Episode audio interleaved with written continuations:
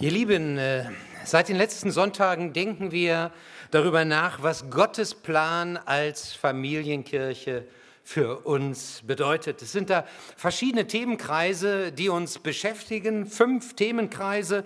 Wir haben angefangen mit dem Gedanken um die Generationen miteinander verbinden. Das betrifft aber mehr als nur Generationen. Es betrifft uns alle. Wie kann das geschehen, dass wir bei unterschiedlichen Hintergründen, vielleicht aus unterschiedlichen Ländern, die wir kommen, bei unterschiedlichen Auffassungen, die wir haben und eben auch bei diesen Altersunterschieden, wie kann das miteinander aussehen in einer Gemeinde, die sich als Familienkirche versteht?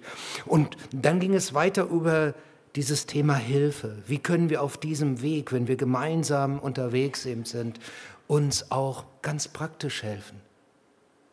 Denn wenn ich dann zu Hause bin dann, und nicht richtig weiß, wie kann ich jetzt zurechtkommen mit irgendeiner Herausforderung, als vielleicht Witwe, die mal einfach jemand braucht, der ihr zur Seite ein bisschen steht, eine Kleinigkeit macht, aber ich selbst kann es als Witwe vielleicht dann nicht. Wo gibt es dann Hilfe? Und ist dann Gemeinde außen vor? Nein. Wir möchten gerne gucken, das können wir natürlich nicht in, in allen Details, aber wir wollen unterwegs sein als eine Gemeinde, die sich auch praktisch hilft, untereinander.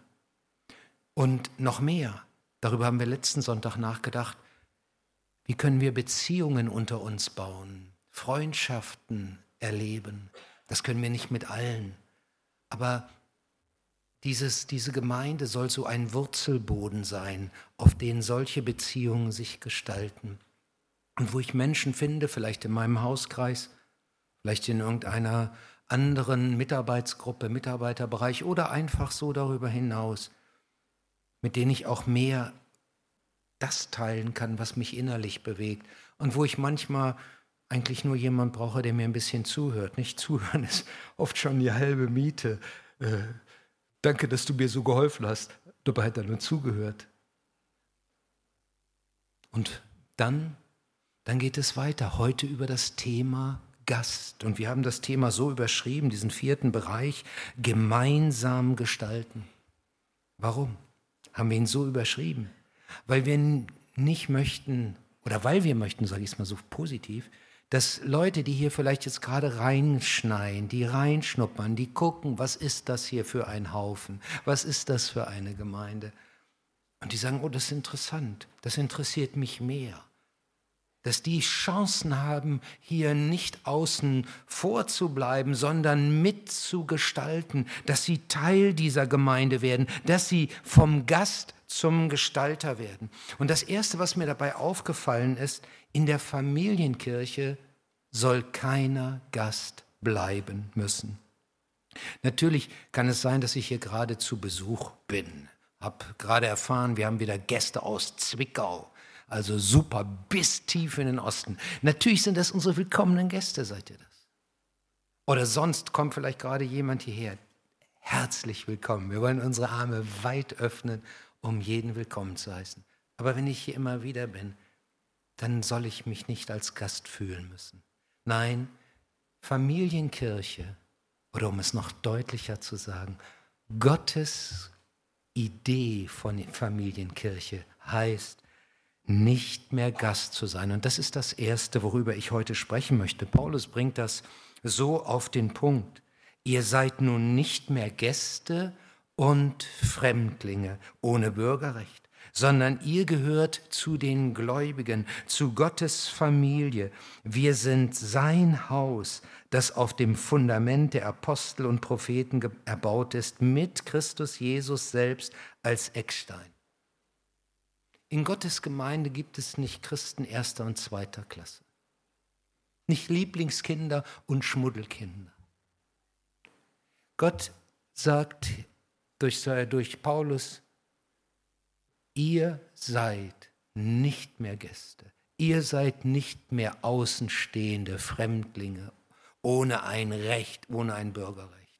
Nein, ihr gehört zu Gottes Familie. Wir diskutieren in, dem, in diesen Tagen ganz stark über Einwanderung und fragen, wie geht das? Im Blick auf den Himmel ist das ganz klar. in dem Moment, wo ich Christus in mein Leben hineinbitte, habe ich den Pass, habe ich das volle Bürgerrecht. Da muss ich nicht noch erst einen Sprachtest machen oder einen Bibeltest oder was auch immer wir dann erfinden würden. Nein, in dem Moment, ein, mit dem Tag, muss ich auch nicht erst mich bewähren, gehöre ich dazu und bin es volles Mitglied. Also egal, ob ich ein Tag oder 30 Jahre hier dazu gehöre. Aber in Ephesus gab es leider da ein Problem. Die Juden, die da in dieser Gemeinde waren, und da muss man den Hintergrund so ein bisschen von Ephesus kennen. Ephesus war damals eine Weltstadt und da mischten sich viele Kulturen aus dem griechischen Bereich, aus dem jüdischen, aus dem persischen und die trafen sich auch in der Gemeinde. Und die Juden waren natürlich in dem, was das Alte Testament angeht, sehr bewandert. Und die Griechen, die da saßen, waren oft Sklaven. Die konnten nicht lesen, die hatten keine Zugänge zu solchen äh, Bildung. Und sie waren, wenn man so will, religiös Analphabeten. Und dann können so eine Wertung einsetzen. Wir und die. Ihr Lieben, wir und die oder ich und die ist vorbei. Gibt es nicht in Gottes Gemeinde. Wir sind eine Familie. Das ist Gottes Idee von Gemeinde, von Familienkirche. Und das macht im Epheserbrief Paulus ganz klar, keine erste und zweite Klasse Abteile. Wenn es gibt das nicht mehr, dass die einen richtig dazugehören und die anderen immer Gäste bleiben. Er schreibt, ihr seid nun nicht mehr Gäste und Fremdlinge ohne Bürgerrecht, sondern ihr gehört zu den Gläubigen, zu Gottes Familie. Wir wollen nicht hier in Matthäus, dass sich irgendjemand, der dazugehören möchte, als Außenstehender fühlt.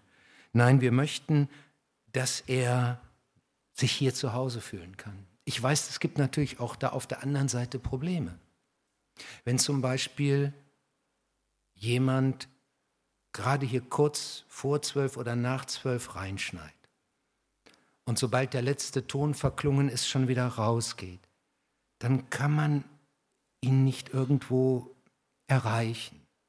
Kann ja jetzt nicht anfangen, sagen, machen wir mal ein Gespräch während der Predigt oder so. Das ist schlecht möglich. Von daher braucht es auch ein Stück Verweilen. Ich weiß, es gibt auch manche Problematik in dem Ganzen, wo man sagt, oh, wenn du mit denen in Kontakt triffst, da kriegst du gleich ein ganzes Buch von Problemen mitgeliefert und da brauchst du fast eine Seelsorgeschulung, um überhaupt das durchzuhalten. Äh, all das gibt es. Unser Miteinander ist nicht immer einfach, weil wir nicht immer einfach sind. Aber wenn wir das mal alles so weglassen, in Gottes Augen geht es darum, dass wir eine Herzenshaltung haben, die sich einfach für den Nächsten öffnet und die sagt, ja, ich möchte dir signalisieren, für mich bist du einer von uns. Ich habe in den vergangenen Wochen ein Buch gelesen, das hatte so den Untertitel, den ich mal mit den Worten wiedergeben will, es will Mut machen, damit wir als Gemeinde hier auf Erden das werden, was wir in Gottes Augen schon sind. Fand ich eine klasse Formulierung. Meine Frau sagt, da muss man ja erstmal hinterherkommen, was da gemeint ist. Aber äh, was ist denn gemeint? Gott hat eine Idee. Ja, er setzt uns in einen bestimmten Stand. Aber an uns liegt es jetzt, das auch zu gestalten, gemeinsam zu gestalten, damit wir das werden hier auf Erden, was wir in Gottes Augen schon sind. Das ist im Grunde Familienkirche gestalten. Da gibt es natürlich Gräben, die nicht so leicht zu überwinden sind. Kulturelle Gräben, sprachliche Gräben, wenn wir manchen hier unter uns haben, den wir so, über den wir uns so freuen, aber der einfach in der Sprache noch, weil er nun vielleicht Farsi als Heimatsprache hat, äh, schwer verstehen kann, dann, dann sind das Dinge, die kann man nicht so einfach überspringen. Und trotzdem wird jeder andere merken, wie du ihn anschaust, wie du ihm die Hand gibst, wie du dich ihm zuwendest, an deiner Körperhaltung. Ob du sagst, hey, ich freue mich, dass du da bist und signalisierst ihm das immer wieder. Das möchten wir. Ich habe überlegt, ob wir vielleicht neue Möglichkeiten schaffen müssen, um solche Prozesse zu erleichtern, wenn jemand hier reinfinden möchte. Wir bieten in einer Seminarwoche von Zeit zu Zeit ähm, so ein, zwei Abende an, wo wir sagen, wenn jemand sich mehr über Gemeinde informieren will, dann laden wir ihn dazu ein, so einen Grundkurs Gemeinde. Oder aber wir einmal im Jahr sagen wir zu denen, die in den letzten Zeit so dazugekommen sind, ähm, wir machen einen Abend, da könnt ihr kommen und dann kommen wir miteinander ins Gespräch, stellen euch Gemeinde ein bisschen vor, kommen in Kontakt miteinander. Aber vielleicht ist das zu, zu mühevoll und auch zu, zu selten letztlich.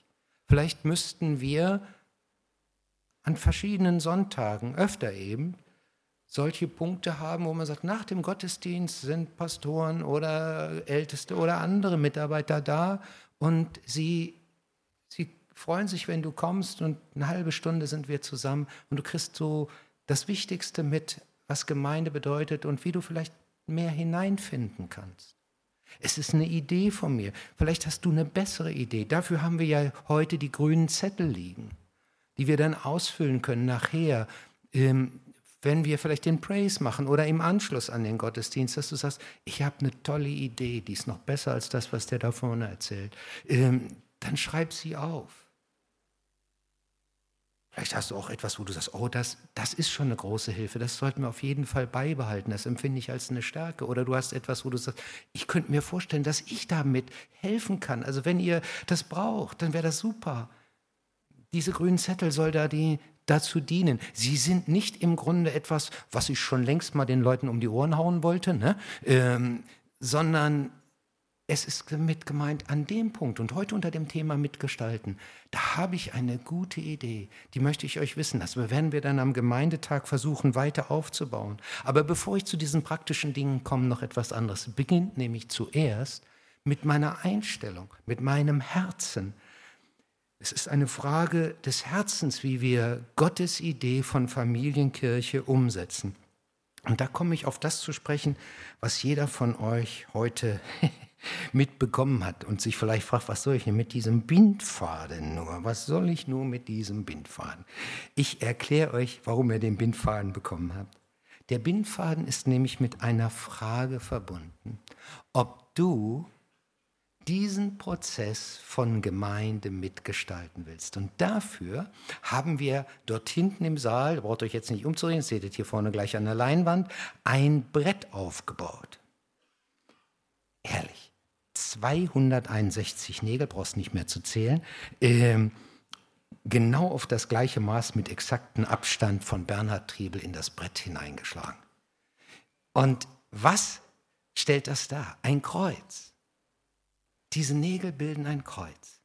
Und wenn ich jetzt sage, ich möchte so gern ein Teil dieser Gemeinde sein. Ich möchte es mir heute neu aufs Herz legen lassen. Ich möchte es auch Gott gegenüber bekunden, dass ich dazugehöre und ich will einfach einer sein, der mit so dabei ist. Dann bist du dieser Bindfaden.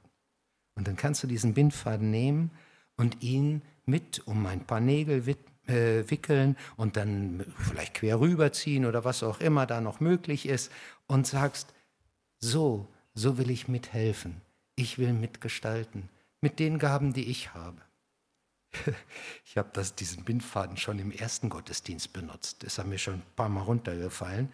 Und dann habe ich gemerkt, ach du, jetzt sind hier schon Knoten drin. Habe ich gedacht, soll ich die rausmachen? Und dann dachte ich, nee, so sind wir ja. Wir haben auch noch ganz schöne Verknotungen äh, in uns. Äh, aber genau auch mit diesen Verknotungen kann uns Gott benutzen. Das ist ja die Herausforderung auch von Gemeinde. Dass wir nicht hier alle ganz toll und wunderbar sind, sondern dass wir manche Problematiken auch in uns haben. Und trotzdem, trotzdem können wir mitgestalten. Und wenn du nachher dahin gehst, dann mach es wie zu einem Gebet. Wir bieten das an, während, nach der Predigt, während des Praises, dass ihr aufstehen könnt und es zu einem Bekenntnis einem Festmachen im wahrsten Sinne des Wortes für euch äh, machen könnt. Dann sind sogar noch da, ist ein Team da, unser Gebetsteam. Und du sagst, ich möchte mich dazu segnen lassen, Ich weiß, wer ich bin und kenne meine Knoten auch, die so in meinem Wesen mit drin hängen. Ich brauche Gebet. Ich denke an einen bekannten Pastor, Pastor Wilhelm Busch aus dem letzten Jahrhundert, der hat, als er zu Gott fand, gesagt, Herr, ich kann dir nichts versprechen, ich bin nämlich eine Niete. Da habe ich gedacht, das ist eigentlich richtig auch für uns. Nieten halten was zusammen. Ne? Wir als Nieten halten zusammen, damit das entstehen kann, was Gott bauen will. Seine Gemeinde, seine Familienkirche. Damit das geschieht, Christus in unserer Mitte. Ähm, ich will diesen ersten Punkt beenden mit etwas, was vor einigen Jahren passiert ist in Indien. In Indien gibt es ja das Kastensystem. Das heißt, man ist durch Geburt einer bestimmten Gruppe, einer bestimmten Kaste zugeordnet. Und da kann man nichts dran ändern. Man bleibt sein Leben lang Mitglied dieser Kaste. Und die Kaste bestimmt, aus welchem Bereich du jemand heiraten kannst, hat ganz starken Einfluss auf dein berufliches Leben. Und je höher du bist, desto mehr Möglichkeiten hast du. Und ganz unten ist eben diese unterste Reihe, die in einer Hackordnung, ne? da sind die. Aber darunter gibt es noch eine Gruppe, die gehört nicht mal mehr zur Kaste. Das sind die Dalits. Die Dalits sind nach der, griechisch, nach der indischen Mythologie die, die nicht von Gott geschaffen wurden, die unrein sind, die unwürdig sind. Wir sagen die Unberührbaren, also wie Aussätzige. Zu dieser Gruppe der Dalits gehören fast, es gibt unterschiedliche Zahlen, weil die nicht offiziell erfasst sind, manche sagen 180 Millionen, eine Zeitung sagt 300 Millionen gehören dazu, also über 10 Prozent des indischen Volkes.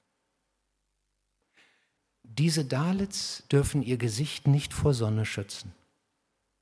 Die dürfen nicht einem Höheren aus einer Kaste direkt in die Augen schauen.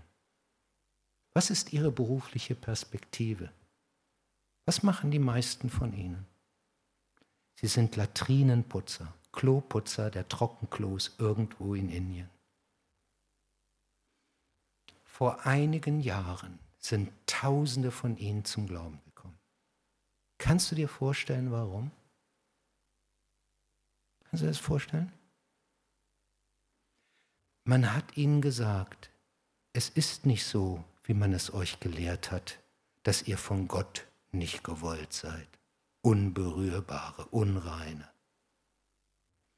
Der Gott, der diese Welt geschaffen hat, der Schöpfer, der auch dich geschaffen hat, der kennt diese Unterschiede nicht, der Kasten. Du bist Gottes Kind, wenn du Christus in dein Herz aufnimmst. Und du gehörst völlig dazu. Und es ist egal, wie du geboren wurdest, in welcher Kaste. Und das hat die Menschen, das hat die Dalits bewegt, zu Christus zu, äh, zu kommen, obwohl sie dann auf der anderen Seite sogar Verfolgung erlitten haben. Es war ihnen wichtig, diese Identität zu haben. Nun, wir hier in, in Deutschland haben keine Kasten. Wir in dieser Gemeinde kennen das alles nicht. Aber vielleicht haben auch wir diese Unterschiede, der da, ich hier. Wenn wir Familienkirche bauen, dann wollen wir es so bauen, dass wir diesen Satz aufnehmen. Hier ist keiner mehr Gast, hier ist keiner mehr Fremdling, der zu Christus gehört und der dazugehören will. Wir sind alle seine große Familie. Wir sind sein Tempel. Kirche heißt ja nichts anderes als dem Herrn gehörig. Wir sind eine Familie, die dem Herrn gehört. Ein Leib. Und wenn du das unterstützen willst, wenn du sagst, ja, das möchte ich neu auch für mich festhalten, dann kannst du nachher dahin gehen und kannst ein, den Bindfaden wie in einem als Gebet was da drum selbst wickeln. Aber wie geht es dann praktisch weiter? Das zeigt Paulus im Epheserbrief auch. Und ich will mal den weiteren Gedanken so benennen, vom Gast zum Gestalter. Paulus sagt, außerhalb des Glaubens, ohne Christus, waren die Epheser nur Gäste. Damals lebtet ihr getrennt von Christus. Ihr wart vom Volk Gottes, Israel ausgeschlossen und wusstet nichts von den Zusagen, die er ihm gegeben hatte. Euer Leben in dieser Welt war ohne Gott und ohne Hoffnung. Aber nun nun gehört ihr zu Jesus Christus und das hat Konsequenzen. Und ein paar Verse weiter sagt er, welche Konsequenzen. Jedem Einzelnen von uns aber hat Christus besondere Gaben geschenkt, so wie er sie in seiner Gnade jedem zugedacht hat. Das hat mich richtig bewegt. Ich habe in der letzten Zeit den Epheserbrief gelesen. Es hat mich umgehauen fast. Ja, vielleicht ist das zu stark, aber ich, ich dachte, ja, Herr, so ist es. Und wir wollen wirklich gucken, dass wir das umsetzen, was du hier schreibst, was du uns mit auf den Weg gibst. Und wenn es hier heißt, jedem Einzelnen, dann bedeutet das doch nichts anderes, als in dem Moment, wo ich Christus in mein Leben aufnehme, gibt mir Gott ein Geburtstagsgeschenk, eine Gabe oder mehrere Gaben. Natürlich habe ich auch noch darüber hinaus natürliche Gaben, die ich irgendwo weiter äh, schon entwickelt habe. Aber hier heißt es sehr klar, keiner ist hier, der Christus kennt, der Christus nachfolgt, der nicht von Gott eine Gabe bekommen hat. Jedem Einzelnen von uns hat Christus besondere Gaben geschenkt. Egal, ob ich eine Woche hier zum, vor einer Woche zum Glauben gefunden habe oder vor 30 Jahren. Das ist egal. Ich selbst war erst drei Monate Christ. Junger Schüler, und bin dann schon eingeladen worden zu einem evangelistischen Einsatz in Bremerhaven. Habe nicht viel so an Dingen groß machen können, dafür war ich zu jung und zu unerfahren. Aber man hat mich mitgenommen, hat mich mit hineingenommen. Ein Prediger hat mich mit zur Seite genommen und hat gesagt, Lothar, ich will dich nicht, da und da kann ich dir helfen. Habe heute noch ein Buch von ihm mit einer Widmung drin. Wisst ihr, was aus diesem Weg geworden ist? Dass ich heute hier stehe, hängt mit da zusammen. Es war nicht allein, aber es war ein Baustein. Ein Baustein. Gott gibt uns Gaben, die wir einsetzen dürfen und wo wir lernen können. Natürlich, manch, wenn ich erst frisch dabei bin, dann muss ich das Ganze noch weiterentwickeln. Dann muss ich, wie mit jeder Gabe es im natürlichen Bereich auch ist, bestimmte Dinge dann erst Stück um Stück erobern. Paulus hat im Epheserbrief ein paar dieser Gaben aufgezählt. Es heißt da in Epheser 4, Vers 11, es ist nun auch, er ist es nun auch, der der Gemeinde Gaben geschenkt hat. Er hat ihr die Apostel gegeben, die Propheten, die Evangelisten, die Hirten und Lehrer. Nun, das hört sich alles so riesig an, dass jemand, die meisten wahrscheinlich wahrscheinlich sogar sagen, ey, das ist way above. Also das hat nichts mit meinen Gaben zu tun. So, so eine Nummer bin ich nicht.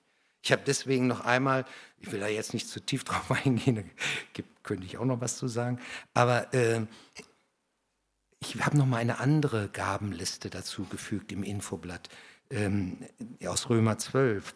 Da steht unter anderem, das will ich mal ausschnittsweise zitieren in Versen 5 und 7, wir sind alle Teile seines einen Leibes. Und jeder von uns hat eine andere Aufgabe zu erfüllen. Und dann wird zum Beispiel eine aufgezählt.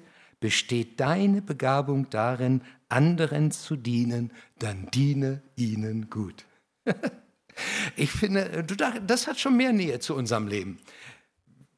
Besteht deine Begabung darin, anderen zu dienen, dann diene ihnen gut. Ähm, ich würde den letzten Satz mal auch so umschreiben können, als Beispiel, wie das aussehen kann, vom Gast zum Gastgeber. Und das möchte ich all denen sagen, die sagen, ja, ich habe jetzt aber nicht so eine Supergabe, also wo soll ich denn hier mit meiner Gabe mich einbringen und was soll denn da so besonders sein?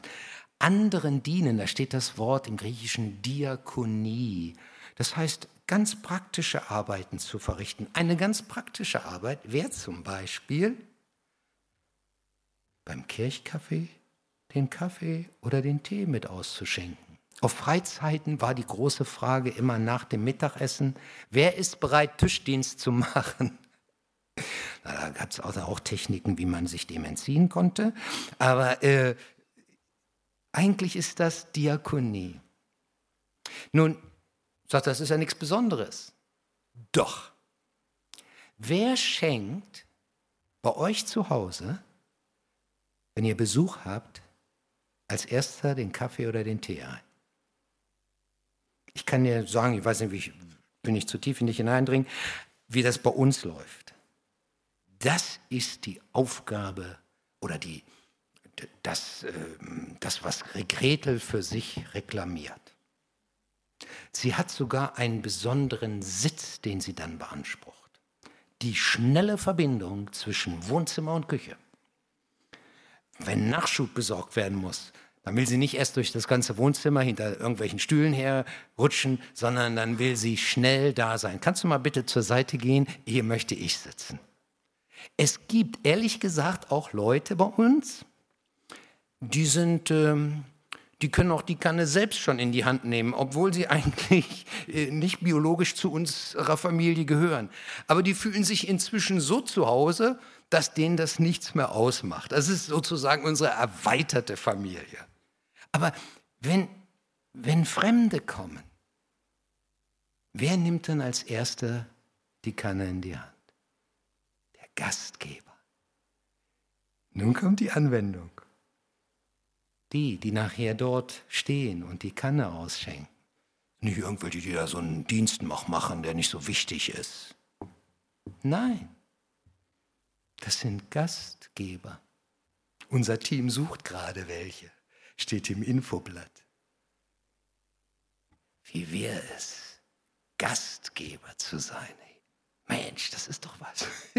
Also so ein Bewusstsein möchte ich gerne schaffen. Ne? Oder unser Gartenteam sucht ja auch Leute, die da bei diesem Einsatz mithelfen. Äh, 29.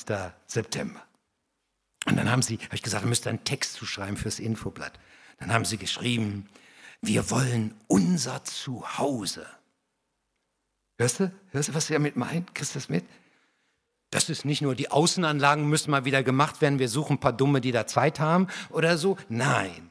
Das heißt, diejenigen, die wissen, unser Zuhause. Wie ist denn das Zuhause, wenn du ein Grundstück hast und da fliegt was auf dem, auf dem Weg rum? Was machst du dann? Wartest du, bis der nächste stärkere Wind kommt und das endlich wieder wegfliegt? Oder gehst du selbst hin? Du sagst, nein, das mache ich selbst. Ist ja mein Haus, ist ja meine Sache. Genau mit diesem Bewusstsein wollen wir dieses Team bauen. Wollen wir bauen, das, und das nicht nur da, im Grunde überall. Wir wollen mithelfen, dass wir das zu unserem Geschehen machen und dass wir uns verstehen als eine Gemeinde, als ein Leib, als eine Familienkirche.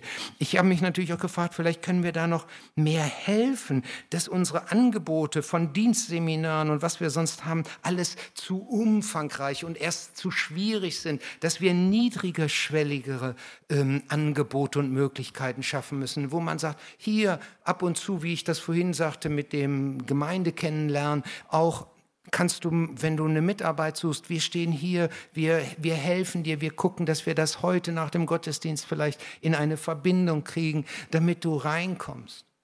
Und dann, dann habe ich gedacht, wie ist das eigentlich in einer Familie, wenn man jemand fördert? Wir wollen Familienkirche sein, also ist die Familie ein Beispiel, dass man sich fragt, wie geschieht das eigentlich in einer Familie?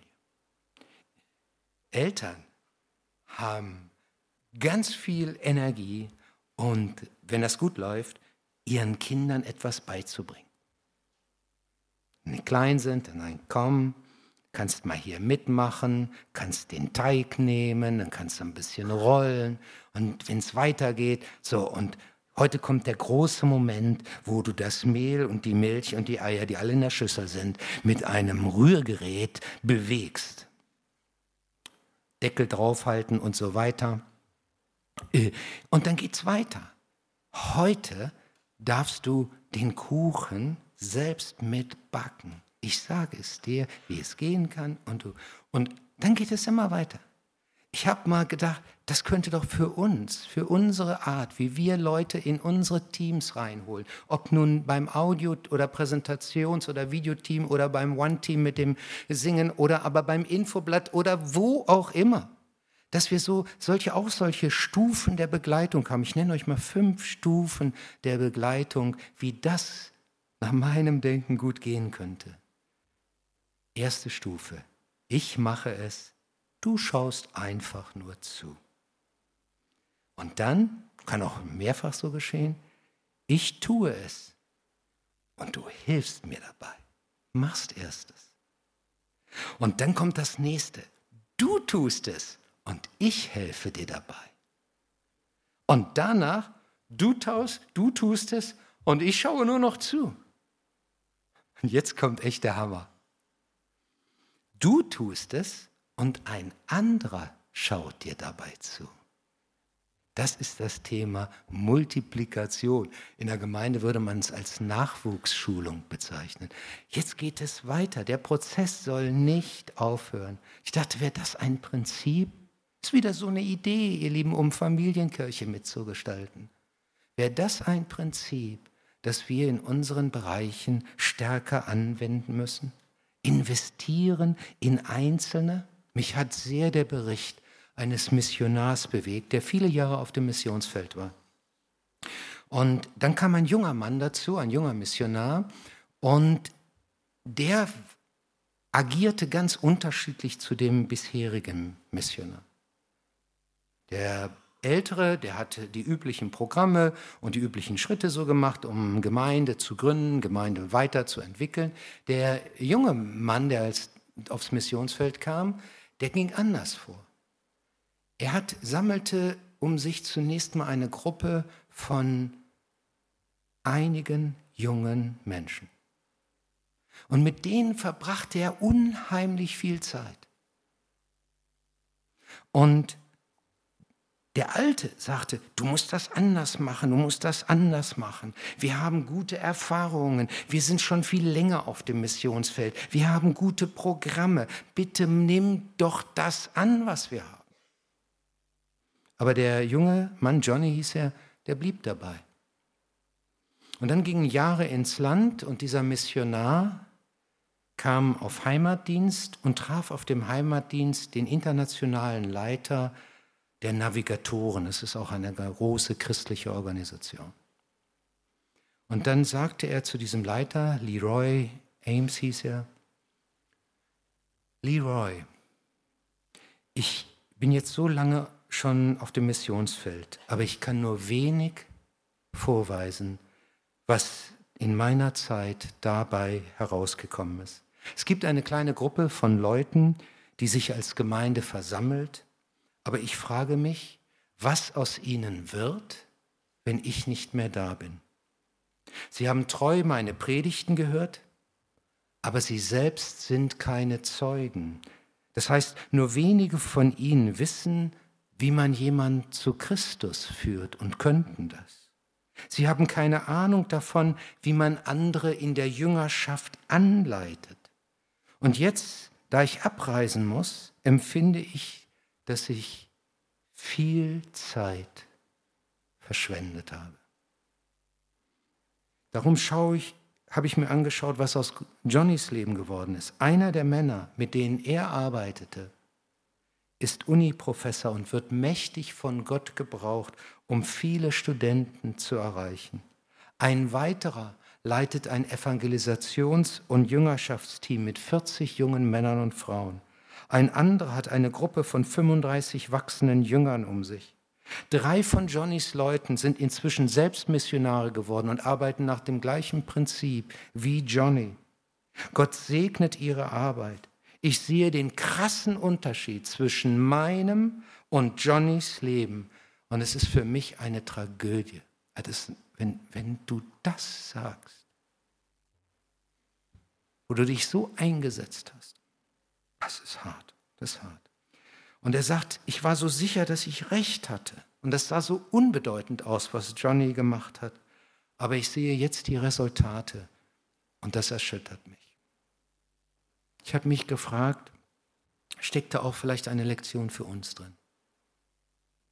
Dass wir stärker in Einzelne investieren, dass wir stärker mit Einzelnen ein Stück Weg gemeinsam gehen und sagen, komm her, lass uns das gemeinsam machen.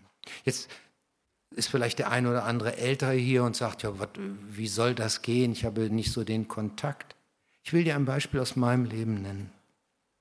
Als ich als 16-Jähriger zum Glauben kam, war eine Frau, die sagte, wenn du jetzt deinen Weg mit Jesus gehst und du hast irgendwo ein Problem, Schule oder Herausforderungen, hast, schreibst eine Klassenarbeit und hast ein bisschen Sorge, wie das alles wird, du kannst mir das immer schreiben. Und dann will ich für dich beten. Da habe ich gedacht, wie wäre sowas, wenn wir das hier in der Gemeinde hätten, dass wir irgendwie müssen mal gucken, ist ja wieder nur eine Idee, ähm, dass jemand einen anderen hat, wo er weiß, wenn ich jetzt im Studium vor der nächsten Prüfung stehe oder vor einer anderen Herausforderung, da ist jemand, der begleitet mein Leben sehr intensiv, der, der, der betet für mich. Wir können das auch Mentoring nennen. Aber das Wichtigste im Mentoring, aus meiner Sicht, ist das Gebet erstmal. Dass ich einen Menschen habe, wo ich sage, für den will ich beten. Wenn es geht, täglich oder aber regelmäßig. Und mancher Älterer, der sagt, ich kann jetzt nicht mehr viel machen, hätte vielleicht da eine tolle Gelegenheit zu uns zu sagen, das mache ich gern. Also wenn ich eins mache, gern mache, dann vielleicht beten. Vielleicht ist es bei dir etwas ganz anderes. Aber meine Frage ist, wie können wir so in Beziehungen untereinander investieren, dass wir das werden, was wir in Gottes Augen schon lange sind. Familienkirche gestalten. Und wenn du da mitmachen willst und Ideen hast, dann nimm diesen grünen Zettel und fülle ihn aus. Wir möchten gerne am, Mit am Gemeindetag weiter an diesem Geschehen arbeiten, uns inspirieren lassen durch eure Gedanken. Und wenn du sagst, und das mache ich nicht nur als Idee, sondern ich möchte, dass das wirklich äh, heute wie so ein Bekenntnis ist, dass ich einfach Gott sage, hier bin ich mit all meinen Gaben und auch mit meinen Schwächen und wie auch, wie du kennst mich ja. Ich sag dir eins, ich möchte dir zur Verfügung stehen, Herr Jesus Christus. Und so wollen wir jetzt beten und dann wollen wir miteinander Gott loben. Herr Jesus Christus, wir kommen zu dir und danken dir, dass du uns als eine Familie, als deine Familie zusammengestellt hast. Du hast für uns dein Leben gegeben und hast gesagt, du bist Bruder von uns sogar geworden. Wir sind untereinander Brüder und Schwestern. Wir sind Gottes Kinder, wenn wir dich in, unserer, in unserem Herzen, in unserem Leben haben. Und das ist so ein großes Geschenk. Nun sind wir dabei und versuchen das immer wieder hier umzusetzen. Du siehst unsere Begrenzungen, du siehst all das, was wir versuchen und was uns mehr gelingt und auch das, was uns weniger gelingt. Hilf uns, dass keiner, der hier reinkommt und rein möchte und ein Teil dieser Kirche, dieser Gemeinde sein möchte, das Gefühl hat, er ist unerwünscht, irgendwo außen vor ist öffne unsere Augen, öffne unser Herz, dass wir so sind, wie du Familienkirche bauen möchtest. Amen.